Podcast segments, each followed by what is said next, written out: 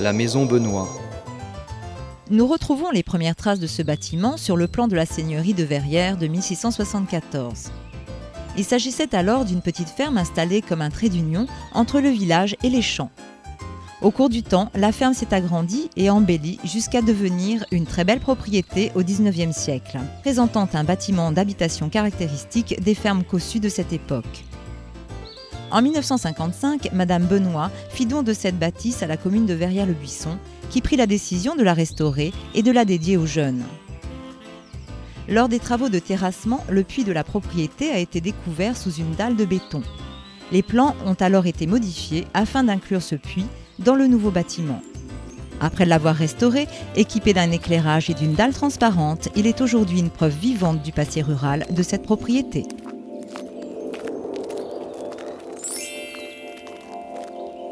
Remontez maintenant la rue de l'Ancienne Poste jusqu'au Neuf.